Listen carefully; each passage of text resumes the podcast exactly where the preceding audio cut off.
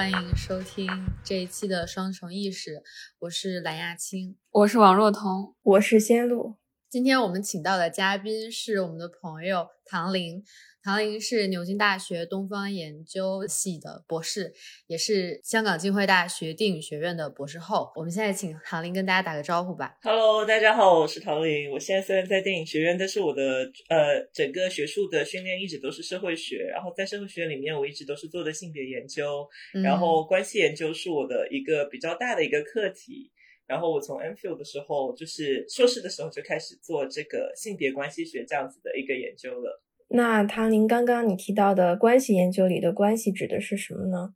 其实关系对于我们中国人来说，就好像是比较司空见惯啦。就比如说什么走关系啊，我跟他关系好啊，这个关系那个关系。但是关系为什么会成为社会学的一个母题，或者是为什么会成不仅是社会学，而且商业研究也经常看关系？那是因为我们中国正在走向一个跟西方资本主义发展不一样的模式。然后，因为呃，不管是从马克思看还是韦伯看，比如说韦伯看西方资本主义就是建构在理性的牢笼上嘛，就是我们越来越走向一个理性的 professional 的这样子的一个社会。但如果是马克思的话，他可能就会更从阶级冲突的这个角度去出发嘛。然后，但是在一些话题上，就比如说我们的社会是不是走向更 professional？然后再比如说后来女权说的，比如说 private sphere 公共领域和呃私人领域的分割，然后私人领域全部都是女性的，公共领域是男性的。但是男性虽然说是生产者，但是但是他们是为了资本在生产等等的，他们其实还是在解释一个就是资本主义是怎么样兴起的，或者是资本主义来临了以后，我们的社会变成什么样了，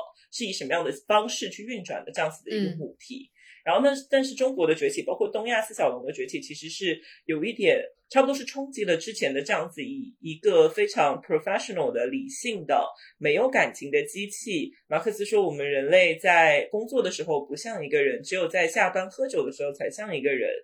然后，所以他其实是假设了我们在工作场域的时候其实是没有感情，只是为了资本去运营，只是一个螺丝钉这样子的一个。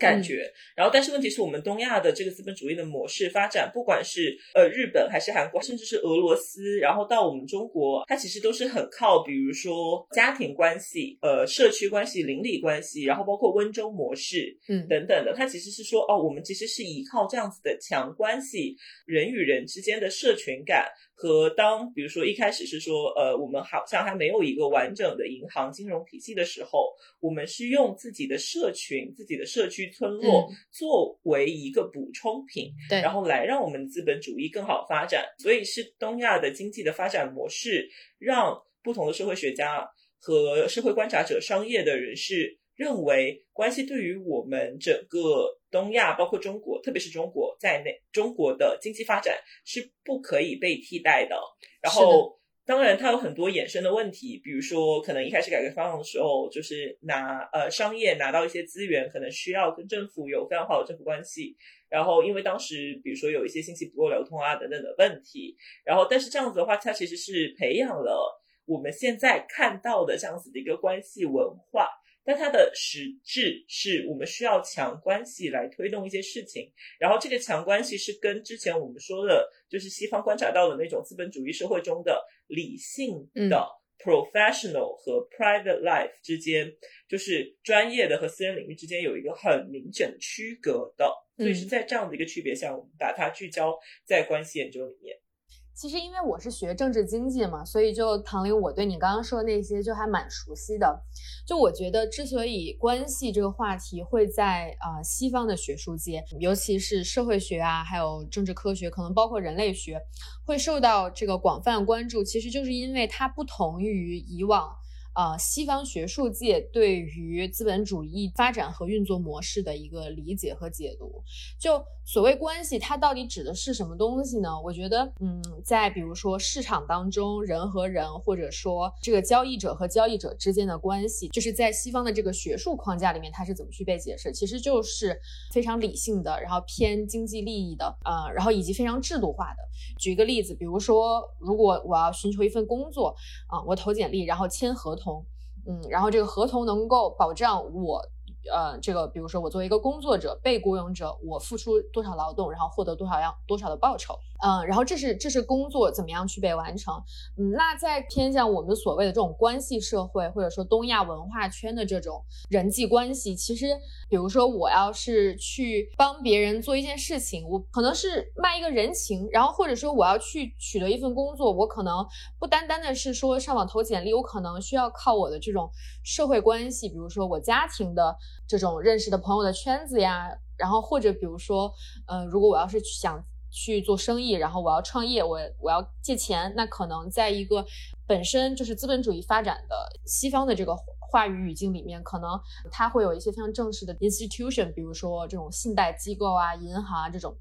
去给你提供这样的帮助，嗯，但是在一个我们说二十世纪中后期发展起来，比如说这种亚洲四小龙，然后包括中国在这个改革开放之后，嗯，其实就刚开始起步的时候，乃至现在，就仍然家庭和这个社社交的这个圈子是一个商业或者说市场运转的一个密不可分的呃一个部分，所以它其实就是给我们的启示就是。这种私人领域或者说私人情感和这种公共领域，比如说市场的这种交易之间的这个界限，可能在以往的这种西方的学术视角里面，它是一个有有一个比较清晰的划分，或者说一个二元对立的。但是可能在嗯中国这种，也不是说不仅仅仅限于中国，可能整个东亚文化圈里面，这种界限它其实是被模糊了的。是是是，就刚刚唐林你在介绍自己的这个研究兴趣的时候，你你其实。谈到就是说，虽然你研究的这个关系，但其实有另外一个维度是关于性别的研究。然后，因为我们之前也跟你聊过嘛，就比较了解，就是你做这个研究会比较关注女性在职场中可能会遇到的一些情况，然后包括关系是怎么样被利用啊，或者是关系和在这个性别当中扮演了一个什么样的角色，或者两者之间有一个什么样的呃互动。你能不能和我们？简单的介绍一下，就是这方面的研究具体做的是什么？我当时在硕士论文例题的时候，其实是因为我们系当时已经有一两个老师，可能是两三个老师都是在做关系研究嘛。然后包括其实有一些老师是非常怎么说呢？是寄予关系整个理论以厚望的，因为在理论上他可能可以突破一个，比如说之前呃布迪尔他们的那种 social capital。然后或者是 social network theory，然后它其实自己独立成为一个理论的，就是它有这样子的一个潜质。然后呢，我就是有看这样子的一些研究，然后也对，呃，因为我们一般来说批判想要关系的话，就会想到腐败啊、贪污啊这一类的，然后官商勾结嘛，嗯，是吧？然后我们自己中国人反而反而可能想的会更负面一点。然后呢，但是其实是从从从可能理论角度或者是社会发展的角度的话，它其实是提供了一个很好的作为生产发展的一种视角嘛，alternative。然后呢？但是我当时就查了一下，其实是比较少人聚焦在一个就是性别和性的。这样子的一个视角去看关系嘛，这样其实是跟我们长大和包括我自己在中国的一些体验有一定出入的嘛。因为我们其实小时候也会被，其实从小到大，只要作为一个中国人，就难免被带去各种应酬的场合。所以在这个实践和理论之间，我就找到了一个呃，就是缺口嘛。呃，然后我又看了一下之前的文献，研究中国女性的，然后包括刘婕妤，她有写两本书，一本是文革时候的妇女的工。作，然后另外一本是改革开放以后的，它就直接叫做《Beauty in the Workplace》吧，就是它的第二本书。其实改革开放以后的，就是七八十年代出生的这样子的一个白领骨干精英，然后在职场里面要怎么样去处理所谓的，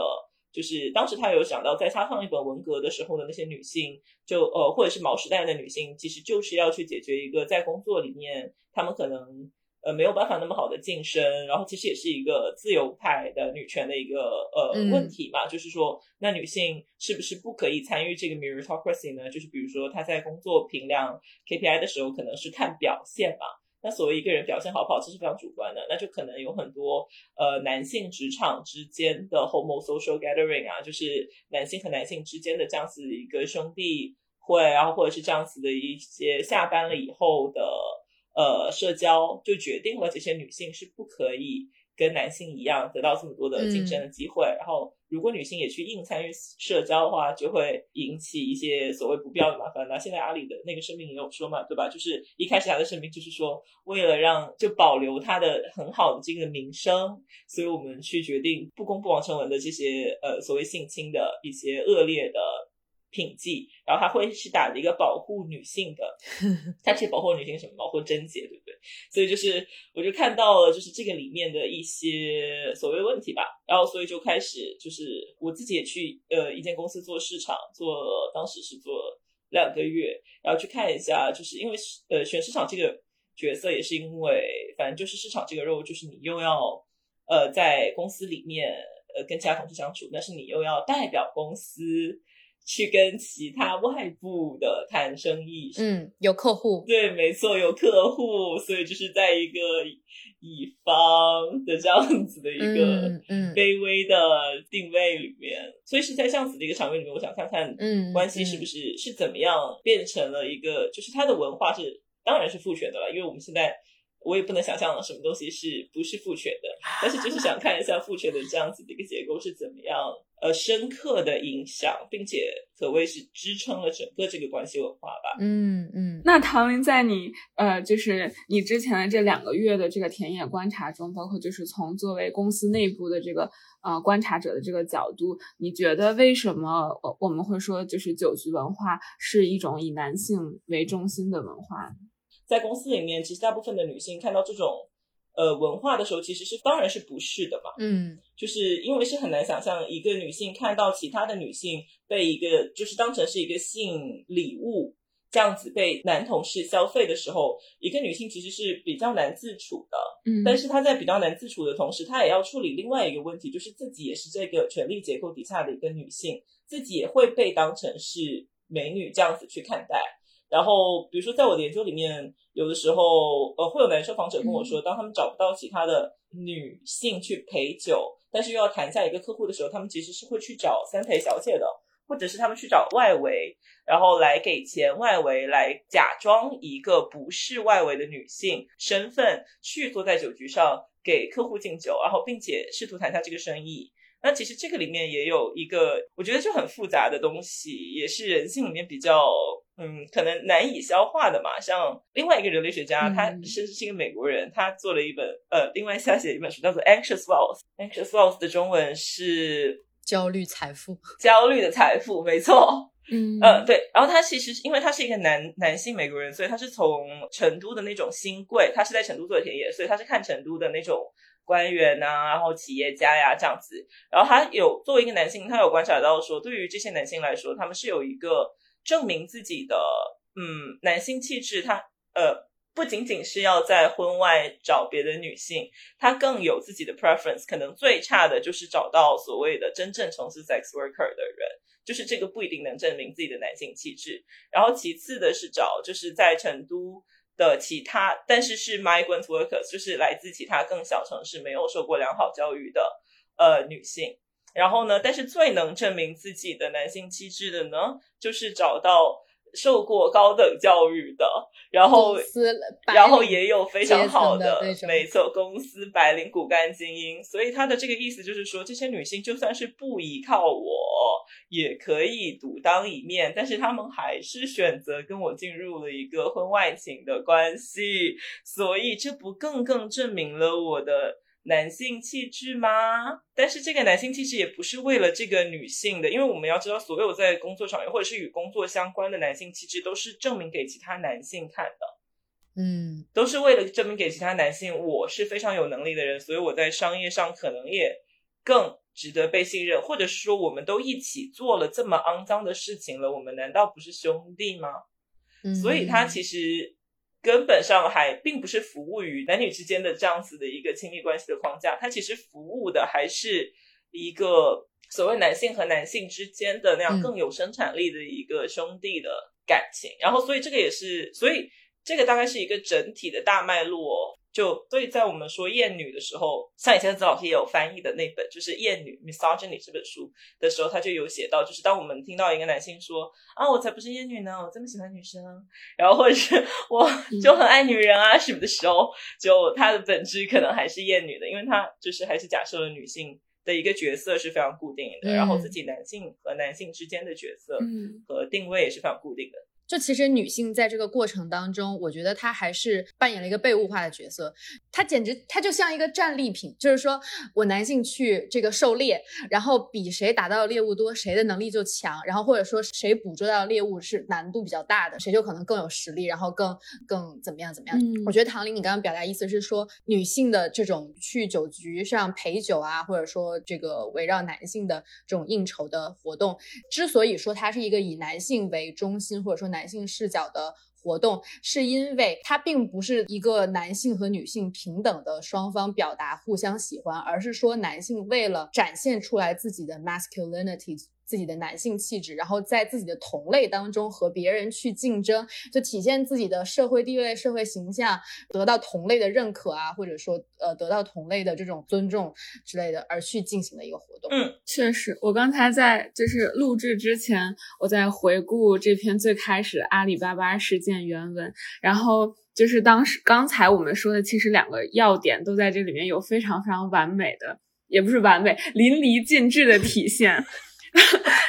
我们可以就是一起来做一下阅读理解，就比如说其中有一个，在这文章里面有一个段落是说，在七月二十七日一行人开完会之后，我们的组长就是这个曲艺王成文约了对方吃饭，刚到饭桌就和商家的男领导们说。看我对你们多好，就这其中一个要点就是他他带这个女生来这个酒局的要点是希望能展示他对这个商家的其他男领导有多好。看我们对看我对你们多好，给你们送来了一个美女来，所以就是美其实这个。事件的当事人、受害者在整个事件中是被作为一个礼物被送给啊对方商客呃商户的这个男领导，然后并且和商家强调我的酒量特别好，即使我当时立马解释了我的酒量不好，就是他其实根本就不是说。嗯，带这个女生来去去接触一个可能她之前没有办法接触到的事业上的机会，然后去真的为了帮助这个女生成长，而是为了就是他把这个女生当成一个礼物，并且根本就没有在意说这个女生她自己到底是呃是什么样子，他就是呃主动的把这个女生包装成了一个酒量很好，然后送给你们的美女，所以其实就是淋漓尽致的体现了当刚才呃唐玲和蓝青。说的这个对是的，对于阿里的员工来说，这个点其实是非常有趣的。这也是为什么我当时要选择去公司看《白领骨干精英》嘛，因为其实这个关系文化，它可能说怎么说呢？它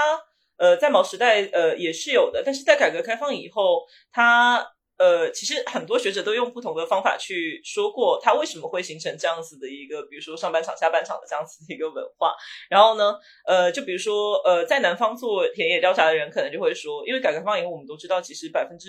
九十以上的呃，当时的呃，foreign direct investment 境外企业投资都来自于港台嘛，然后所以在南方做那个呃田野调查或者是做研究的一些人就会说，比如说这个文化可能是来自于香港，然后呢，在呃福建呃东南沿海做的又会说哦来自于台湾，然后像呃呃郑甜甜她是在大连做的田野调查，然后她又会说这个又跟像日本的那样子的一一个企业的文化。就是去呃，就是歌舞厅的这样子的一个文化息息相关，所以就是众说纷纭嘛。然后，但是问题是你作为一个职业女性，因为你要知道，我们呃，我们中国的这样子的一个女性的脉络，是我们在呃四九年以以后的第一部，甚至是宪法吧，然后就有规定男女平等嘛。然后，而且女性的整个就业率是非常高的，相对于我们的很多没有经历过整个社会主义或者是马克思主义女权洗礼，呃，马克思主义女权作为官方的一个意识形态洗礼的其他的地区来说，我们其实已经拥有了，比如说女性极大的，特别是城市。呃，极大的这样子的一个在工作里面的呃参与度啊等等的，然后所以其实我们作为一个我作为一个阿里的员工，而且阿里的员工能成为阿里的员工，肯定也是受过高等教育的，然后教育的一个城市的，然后嗯，并且可能自己家也是呃，比如说本来就是中产等等的这样子的一个整个社会的背景，才能成为阿里员工。然后所以呢，我这样子的一个女性进到这样子的一个场域里面，我是假设我要跟我的男同事是平等的。如果我是一个女市场的话，我会觉得，就我之前做研究的话，其实有一些女市场，呃，她们也会选择，比如说自己喝酒啊等等的。但是，呃，在这个里面有一个很也呃重要的现象，就是说这些男领导他不会把一个女同事或者是女下属当成是一个平等的工作里面的 professional 的专业上平等的一个。同事，他只会当成是一个，就是有一点像是一个礼物，可以送给别的公司的男领导，然后这样就可以促成一个促成他们之间的关系吧。所以他其实是不在乎这个女性本身在工作职场里面的主体性的。然后其实之前也有很多啊，像后来也有被定性的三色幼儿园等等的事件。其实我们有看到的是。一个女性，或者是呃，对他们有的时候的身份主体，不仅仅是为了就是一个性侵者的性，而是为了这个性侵者的其他的权利关系。对，然后所以当时红黄蓝的那个事件的时候，也是传输要把这些小孩带去一些场合，让别人来消费这些小孩嘛，让别人来消费这些人的身体。所以本质上来说，还是一部分人消费令。或者是直接剥削消费另一部分人的身体，来巩固这一部分人的权利。嗯，就是其实我们刚刚说了这么多，然后我觉得就感觉传递出来的这个 信息，或者说这个 implication 暗示，是一个很负面、很悲观的 事情，就是就是女性在这种局面里面处于一个完全被动的状态，然后呃是被他人把控的这种玩物一样。但是我们也很好奇，就唐林，你的研究会不会去关注，就是女性自己的主体性？就比如说比较受过高等教育的，然后可能出生是中产阶中产的这种背景的女性，她如何就是利用这种呃社会的文化这种呃潜规则去为自己赢得一些利益？嗯。我当时其实是用一个叫做 erotic capital 这样子的一个概念嘛，对吧？嗯，erotic capital 就是性资本这样子的一个概念去贯穿我的整个文章的，就是类似是城市的这种白领怎么样运用或者是不运用性资本，然后去 navigate 这样子的一个关系，或者是说在这个关系里面，我们其实是可以看到蛮多不一样的运用性资本的方法。然后性资本这个东西也还挺有趣的，就是。呃，其实这个也是我呃蛮多女生或者是蛮多人都会想说，呃，好像这个概念是很有意义的，因为他一开始 Catherine Hacking 把这个概念提出来的时候，他是说这个资本相对于比如说 social capital、economic capital。呃，经济资本、文化资本和社会资本来说，是女性比男性更容易得到的一个资本。然后，所以像之前其实已经有很多研究会看，比如说像是性工作者这样子嘛，因为其实性工作者在社会学、人类学里面是一个大的题目。然后就比如说像是郑甜甜，然后她的那个 Red Lights，呃，The Lives of Sex Workers in Post-Socialist China，就是看 KTV 吧里面的一些女生。嗯，当然 KTV 吧我们也知道，它的整个模式就是有一点像是关系的第，就是我们当我们说关系有两轮，就公司里面的那种关系有两轮，第一轮可能是呃先去呃饭局上喝喝酒，那第二轮我们可能大家去一下各种各样的夜总会的场合。然后去选，呃，基本我们就会看到所谓的选妃啊这样子的一个实践。然后，所以郑甜甜当时是从 sex worker 的角度去出发写这件事情的。然后，但是呃，sex worker 的研究基本就是说，sex worker 自己也会有自己的 agency 啊，等等等等。但我就想从，我就看一下公司里面，大概就是我会把它分成四类。第一个是就是称兄道弟，然后自己也会喝酒，然后通常酒量非常好的，然后就是假兄弟 pseudo brothers 这样子。然后第二种是 rational legal professionals，就是他们其实是会强调自己才是，比如说他们会说自己是真正的企业家，因为自己是不需要通过关系就可以拿到很多投资的，然后或者是就可以谈下非常多客户的。然后我的我当时做研究的时候也会有说，就有一些女企业家会说，或者是女女的市场好经理、市场部经理，呃，或者会说自己是比如说不去吃晚饭的，只会跟客户约午饭。然后会约在不会约在一些就是呃我们想象的那种酒桌的场合，可能就会约在呃西餐简餐，然后甚至是比如说珍珠奶茶等等的。但是他就是 珍珠奶茶也可以吗？有一些是可以吧，就是比如年轻化一点的可能会，但是可能就是西餐简餐啦，西餐简餐。然后第三种是呃，英文我当时叫做 unreachable desire，、就有一点像是说他会用自己的 erotic capital，然后他也会参加一些呃以男性为主导的局面，但是他可以很好的控制这种局面，并且把它往上一个觉得自己是明月光，自己会去定位说自己是别人的红颜知己，然后他可能会把这个引向一个这一些男客户或者是老板，就是在关系上处于上位的人，或者是在权力结构里面处于有地位的人。会把自己当成是一个非常棒的完美女性，然后自己他们是为了，然后他们也有追求过自己，但是他们有一些人会直接回复说，如果我被你追到了，那我不是跟其他的女性都一样了吗？嗯，然后这样子的一个身份，但是他们其实这个关系也是非常难处理的啦。然后他也要处理，比如说自己其实也有自己的家庭啊、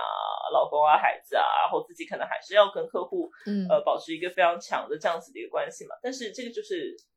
呃，可能有一部分女性是可以真的做到这样子去定位的嘛，就是 unreachable desire。然后最后一个部分当然是潜规则，就是 unspoken rule followers，就是他们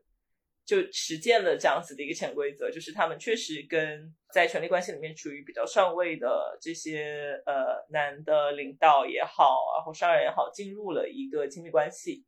然后进入了亲密关系以后，他们的身份当然一般来说都会是男性已有婚姻里面的嗯嗯婚外情的那个部分，嗯就是小三。然后他们我的受访人进入这个关系的话，有长也有短。然后，而且这个关系也不一定。我我刚刚有说，其实我们的关系理论一个很重要的点，它是它很好的打破了那样子的一个利益和情感之间的二元论吧。嗯，所以它其实对于很多人来说也是真正的，这里面有真正的爱情的部分。就连房思琪的书为什么写的那么动人，是因为他有写出自己是真的爱老师的，对不对？并不是嗯说这个关系是非常简单的黑和白的，他来性侵我，然后我是一个大大的 victim，我躺下每一天都很痛苦。而是说他确实在这个关系里面能感觉到爱情的那个部分。那我的这些受访人也是确实能在这个关系里面感觉到爱情的部分。然后有的人在公司里面确实也享受到了所谓的绿灯啊，就比如说自己办什么东西可能比以前快了，因为大家公司里面的人也都是明眼人嘛，就是可以看到，比如说我的受访人们每天的下午都会花三四个小时在老板的办公室跟他喝茶。然后或者是在酒局里面，他不用再坐在上菜位了，他可以坐在呃老板的旁边，然后他也不需要再喝酒了，因为他可以直接喝嗯绿茶等嗯等的，呃，就他可以喝茶，以茶代酒，然后等等有更多的自主性。但是问题是，我的这一部分的女性，一般来说，到了比如说两三年后，这个关系持续一段时间了以后，基本都。呃，因为我我可能当时采访的还比较年轻吧，就是可能大学毕业三十岁、三十五岁以下的，就是他们也渴望自己成立一个自己的家庭嘛。嗯，那他们可能会去呃 negotiate 说，那自己有没有成立一个家庭的可能性，或者是自己这样子的生活还可以持续多久，然后或者是自己有一些也是发现了。呃，这位男士除了自己以外，也有呃别的更多的呃跟自己在一样身份，嗯这样子的一些女性，包括有的时候一样处境，甚至呃出差的时候被安排到了这样就是同一个处境的女性的同间房，然后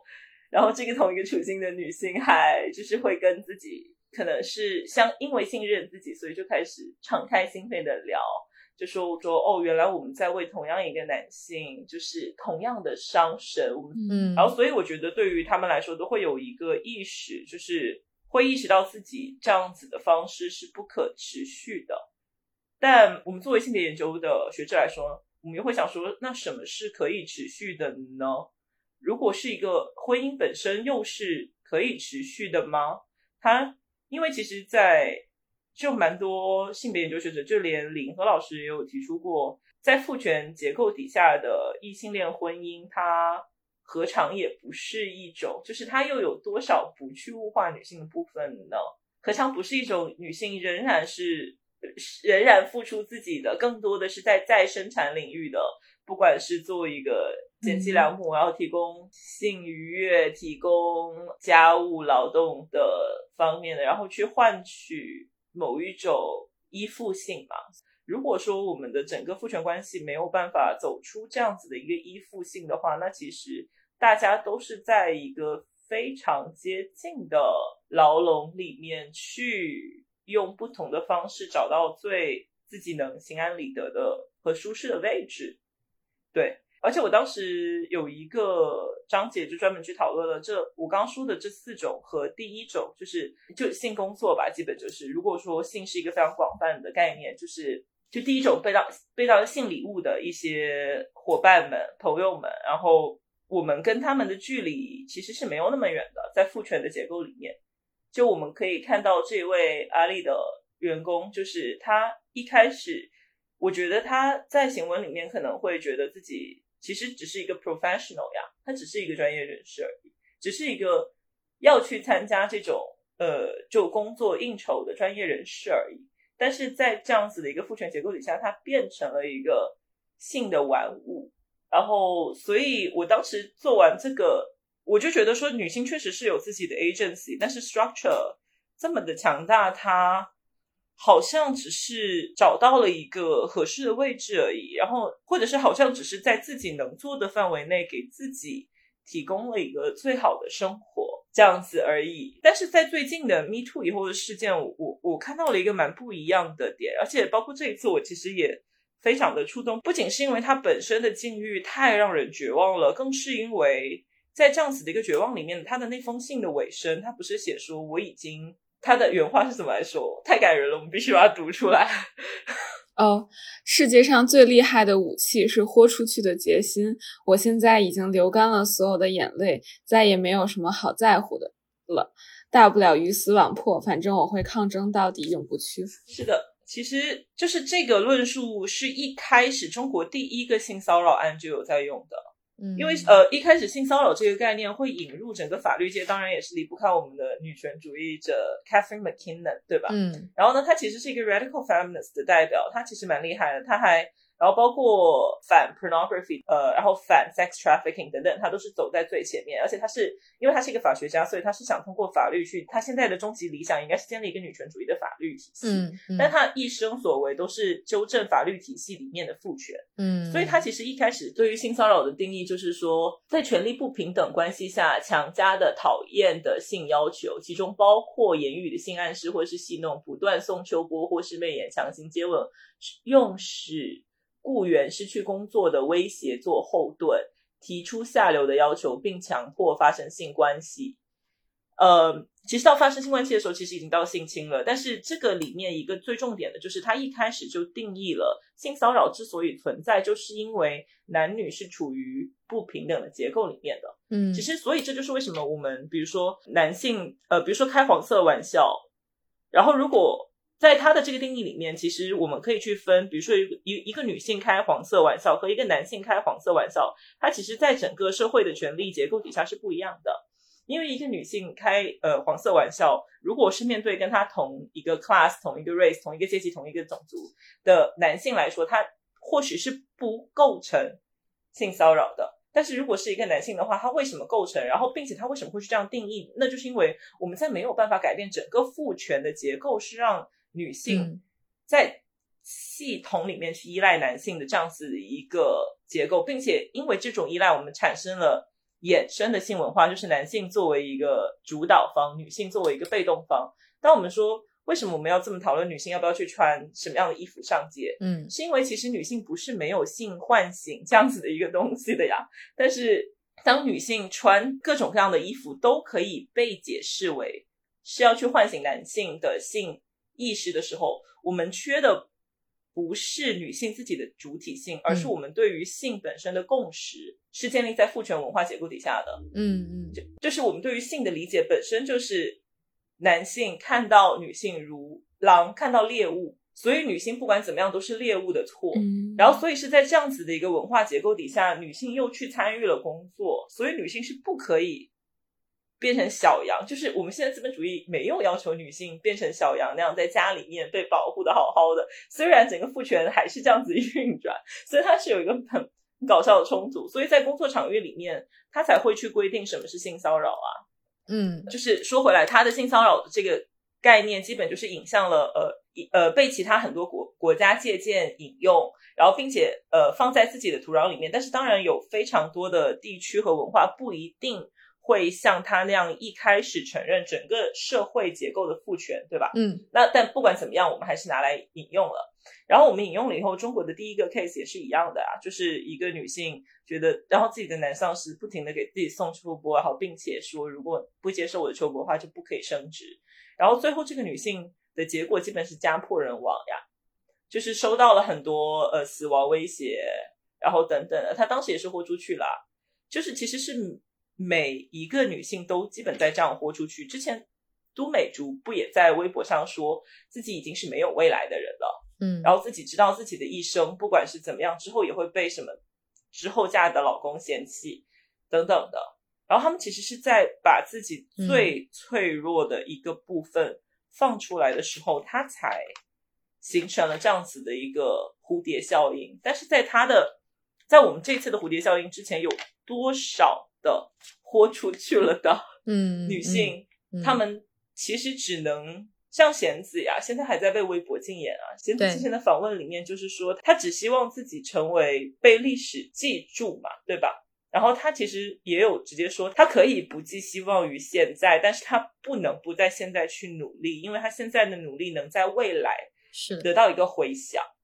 哎，这不就是脆弱的力量吗？就还蛮厉害的。嗯，是是是。那对女权运动的发展，我们会不会觉得有些悲观呢？因为，嗯，声音总是显得很微弱。我们看到的很多事件，其实都需要依靠网络流量和媒体传播的力量去尽可能的争取公平。嗯，这样一来，对当事人的要求就很高。比如说，当事人需要具备一定的自媒体传播的技能，要能够清晰、准确、有条理的写出来自己的遭遇，并且在某种程度上面迎合读者的需求，才能够争取更多的传播。嗯，所以其实不仅仅是对自媒体传播的技能上，对当事人的心理资源上的要求也非常高。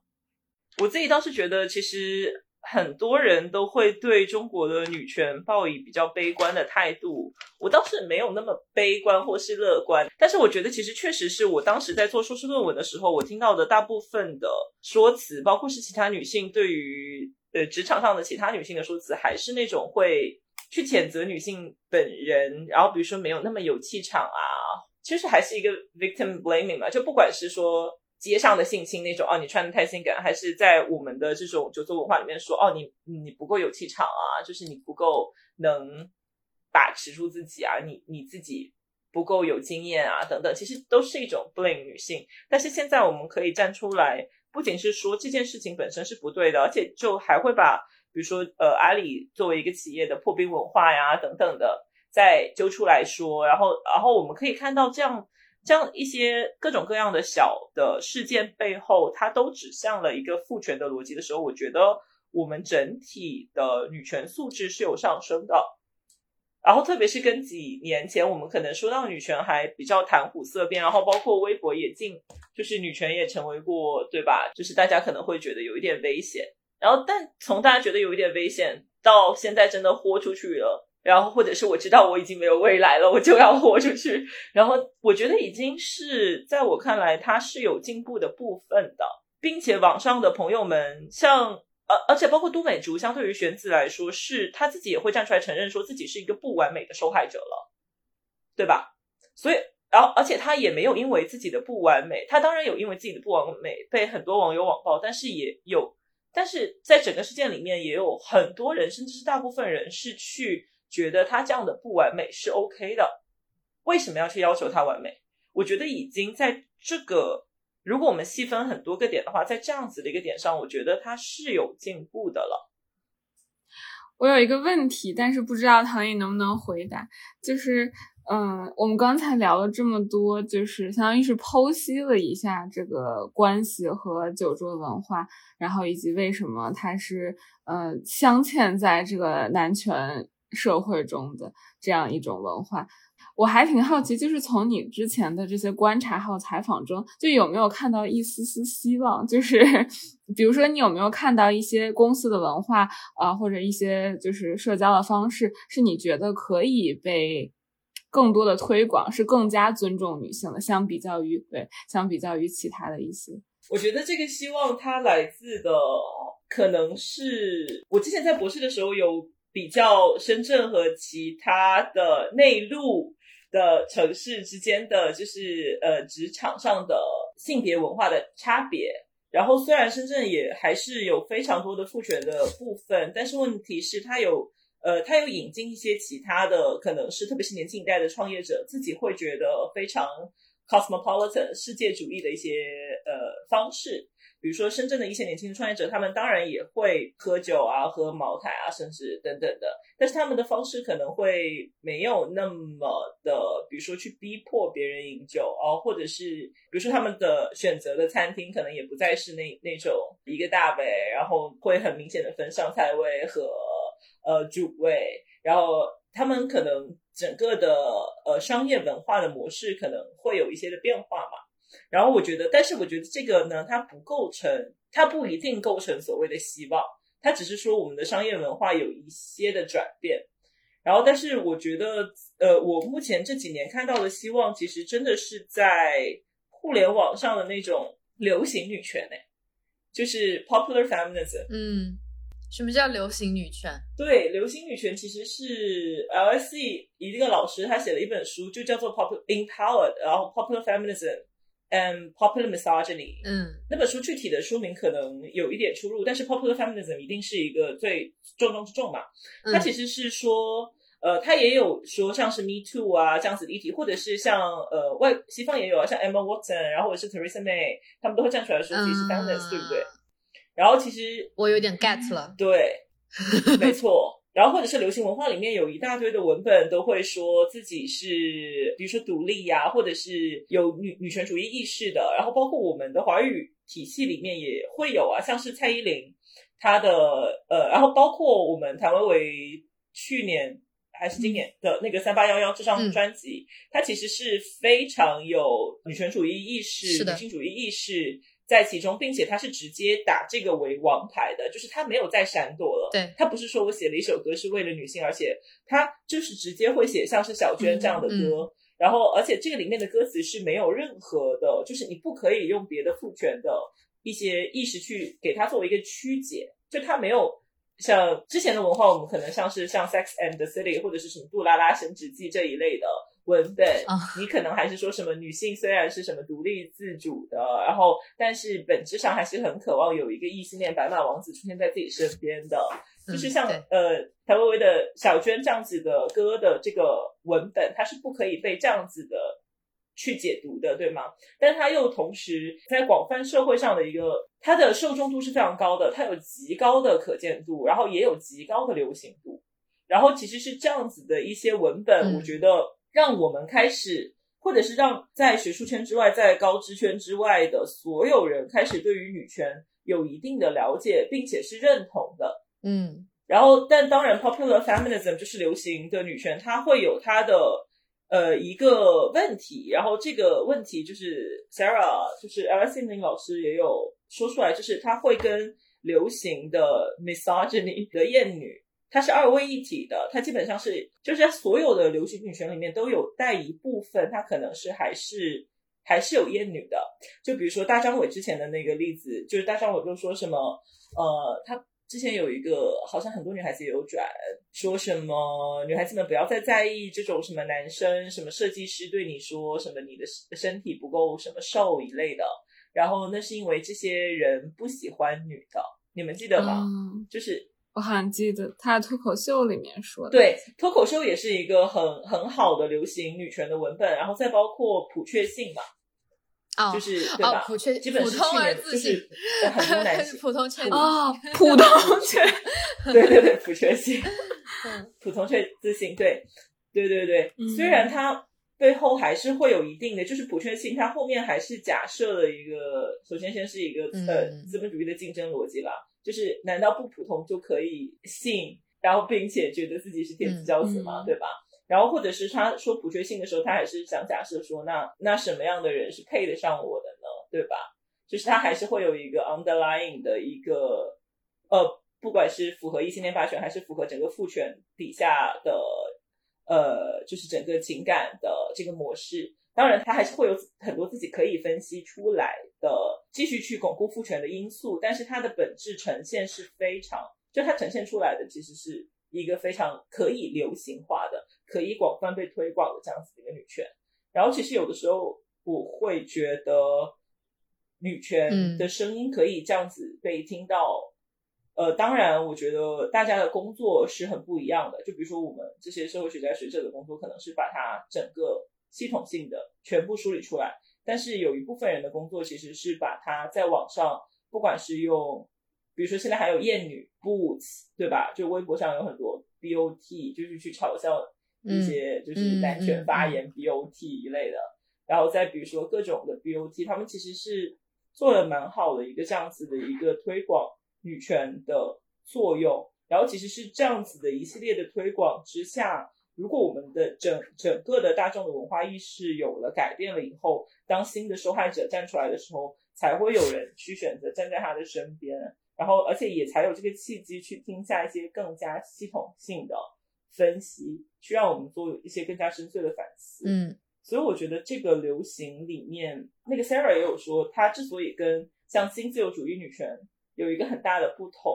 就是因为像是新自由主义女权，它整个一说出来，可能就是把这一部分流非常流行的女权，直接打成一个新自由主义的、符合资本主义诉求的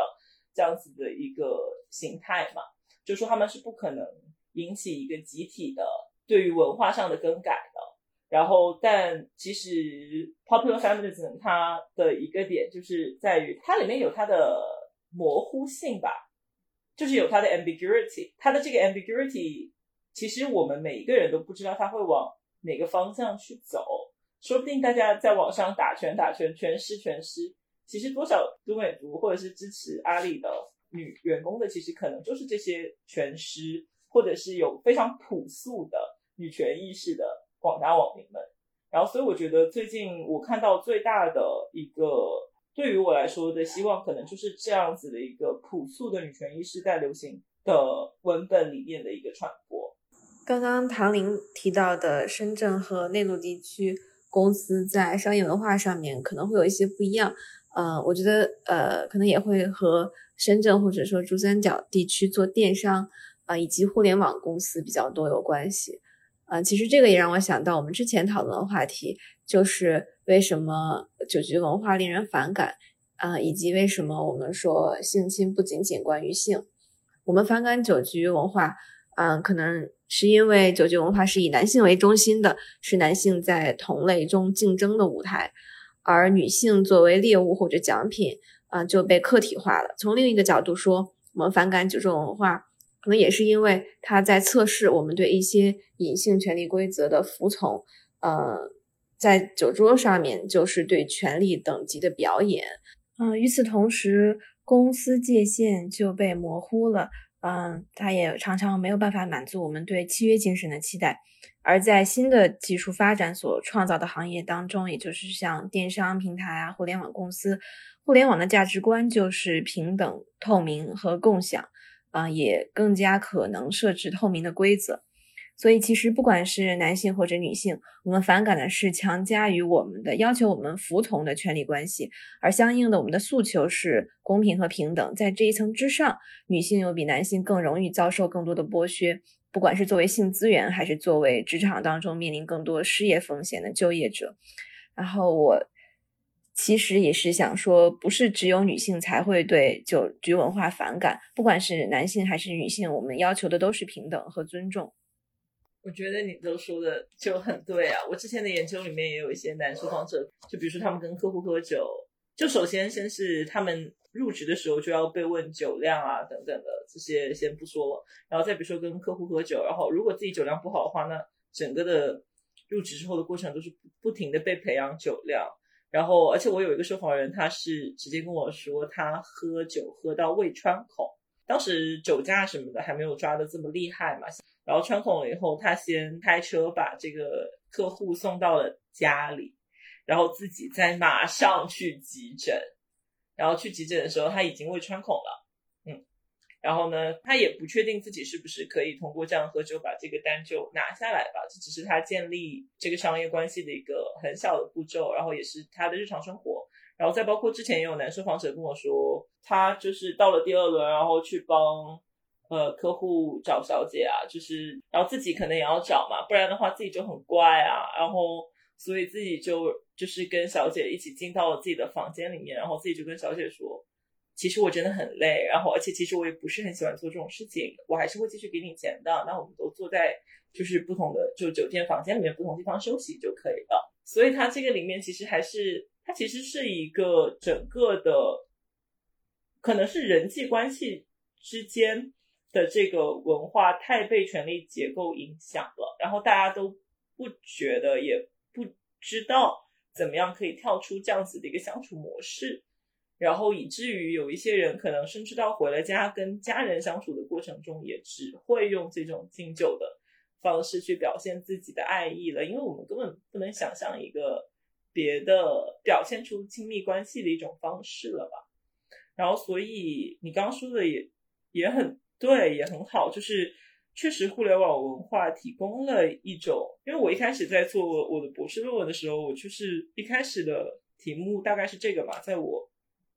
后来整个有一点转向之前，我其实就是想看这样子的文化在互联网企业里面是不是有变化的。包括很多我采访了四十三个女企业家，然后有一些人是直接跟我说自己真的不想再被当成是陪酒小妹了，自己就出来创业了。我觉得我们还需要很长的路才能找到一个怎么样，呃，人是不可能离开权力关系而真空的与其他人相处的。但是我们还是需要一个很长的阶段，才能建立一个怎么样可以做到尊重不同和尊重差异和尊重有权利关系的情况下，还能做到尊重对方的意识的一个相处模式。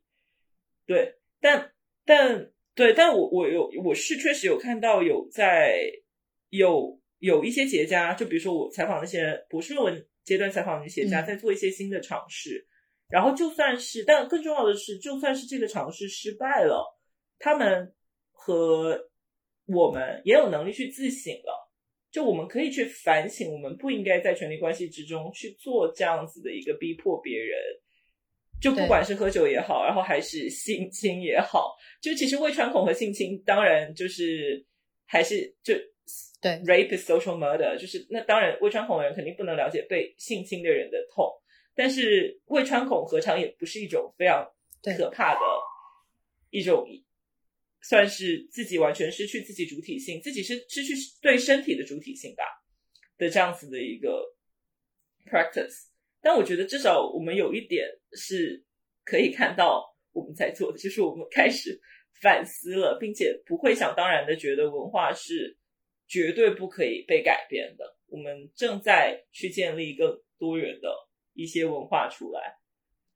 对。今天和唐玲的聊天让我们有很多收获，尤其在最近可能不同的社会事件中，我们都会对呃酒局文化呀，包括性别权利呀，有各种从不同层面的疑问或者困惑或者不解。嗯，希望今天的聊天也能给大家带来一些希望，正如唐玲所说，嗯。